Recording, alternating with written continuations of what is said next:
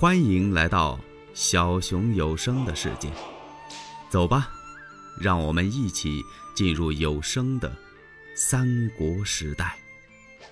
贾诩辞别张绣，就奔曹营来了。来到曹营，一见这位丞相，曹操是趾高气扬。干嘛？张绣跟我一仗未见，先派来这么一个文墨书生见我，这是何意啊？当他一见到贾诩的时候，嗯，曹操心里头一愣啊，看贾诩气度不凡呐，而且谈吐文雅，坐到这儿几句话就把曹操给说住了。他说是张绣将军派他来，是来请降的。那曹操当然愿意了，这得省去多少麻烦呢？既不损兵，也不折将，收这么一位大将张绣。我听说此人呐，武艺很高啊。曹操当即就答应了，并且想把贾诩留在自己的身边，做他的谋士。贾诩微笑，给他施了一礼：“啊，我多谢丞相的厚意。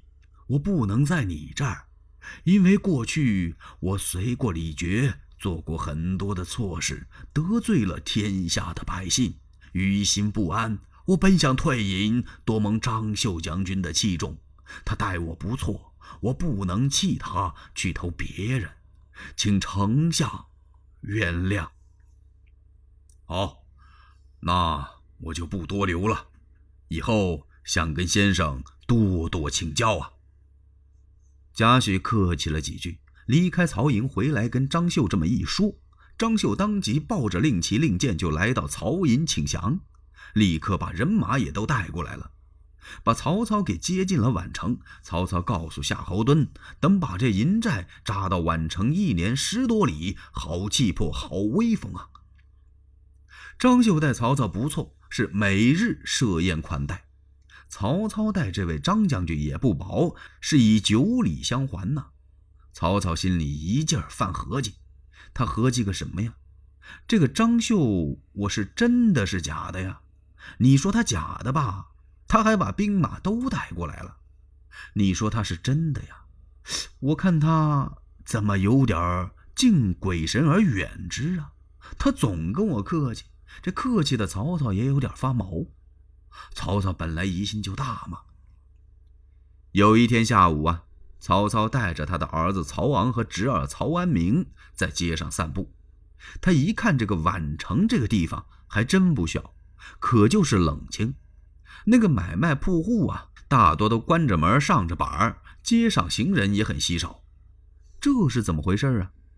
曹安民还纳闷呢，一想，大概是啊，让兵荒马乱给闹的。这一打仗，把老百姓都吓坏了。可也没打呀，曹丞相的人马一来，张将军就降了。应该说，这是万民庆贺的事儿啊，这怎么这么萧条呢？爷儿几个正在街上走着，忽然对面“叫嘟吼咕”来了一辆便车。这车门口啊挂着一个半截纱帘在这车里边坐着一个年轻美貌的女子。接着这纱帘啊，这太阳正好是西照，嗨，正得瞧看得清楚。曹操就看了两眼，这车就过去了。走过去好远一段路了，曹操回过头来，还往那车的方向看。恰恰就在这个时候，车里边坐着的这个女子也挑开车帘，探出身子，正看曹操呢。曹操微然一笑，四目相对，眉目有情。在曹操身后跟着的这几个武士以及他的儿子曹昂，谁都没看出来，只有曹安民留了个心眼儿。等他们回到府里之后啊，曹安民就问曹操：“叔叔，今天您走在路上，看没看见那辆车上坐着的女子啊？”曹操的心一动：“嗯，看见了。安民呢？你问这个干什么呀？”“叔叔，您知道那是谁家的女子啊？”“谁家的？我没打听过。”她是张绣将军的神母张继的夫人。哦，曹操也没太介意，只是点了点头。曹安民上前一步，看屋里没人。叔叔，您是不是挺喜欢这个女子的。呃，啊，你这是何意呀？那没关系，您喜欢我就把她接来陪您喝喝酒。他是一个寡居，这有什么要紧的呢？呃，呃，这个，曹操一听，可也是，他也没太理会。曹安民派人就把这位邹氏给请来了。这邹氏一见曹丞相，是一见钟情，感情走在路上，他就看见曹孟德了。不但是走路上，曹操发兵来的时候，他就知道了，而且是久仰这位曹操的大名。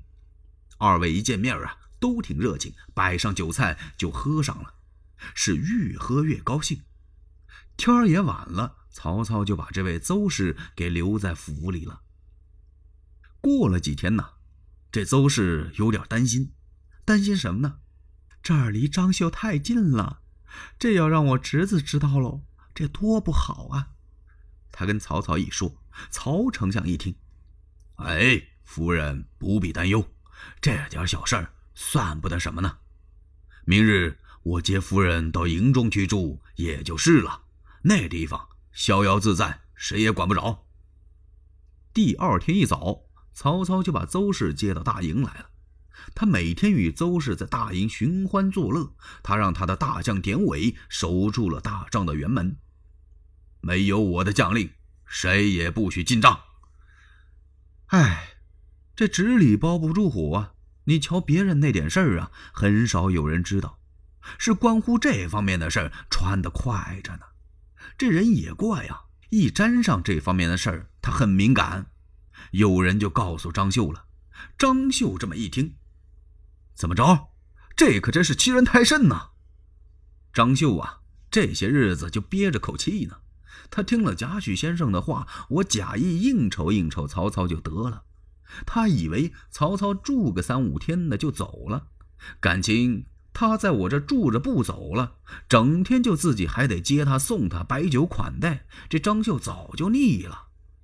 不但那个，他总觉得背后有人讲究他。哎，你看看咱们张绣将军，那么大的本事，一见人曹丞相一枪一刀都没动，立刻降了人家了。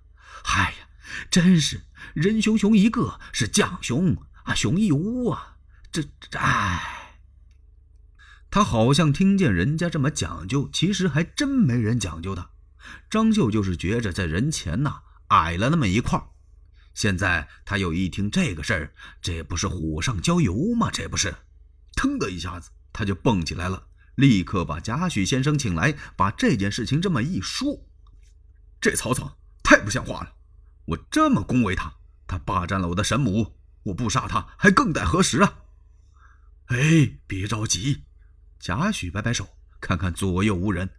将军，这事儿好办，您不用生这么大的气。如此这般，您这么办，我看大事就可曹操可擒呐。嗯，先生言之有理。第二天。张绣亲自来见曹操，曹操刚把酒菜摆上，一听说谁，张绣来见，呃，他赶忙冲邹氏摆了摆手，那意思你回避回避。邹氏连忙进了寝帐，他把酒席也撤下，把张绣接进来，问张绣找他什么事情。这张绣就说啊，哦，我带来了人马投降您呐，可是这些人马这么混杂住着也不行，怎么办呢？我得把他们归拢归拢，因为这些人不断的逃跑，我怕丞相您有什么想法？嗨，曹操一听，嘿，我这有什么想法呀？你整军顿马，这是好事啊！行，把你的人马都调到一块去吧。哦，多谢丞相。张绣强忍着胸中的怒气，脸上那笑啊，也是皮笑肉不笑。欲知后事如何？且听下回分解。喜欢小熊的话，请点赞、订阅、加关注。你们的支持是小熊最大的动力。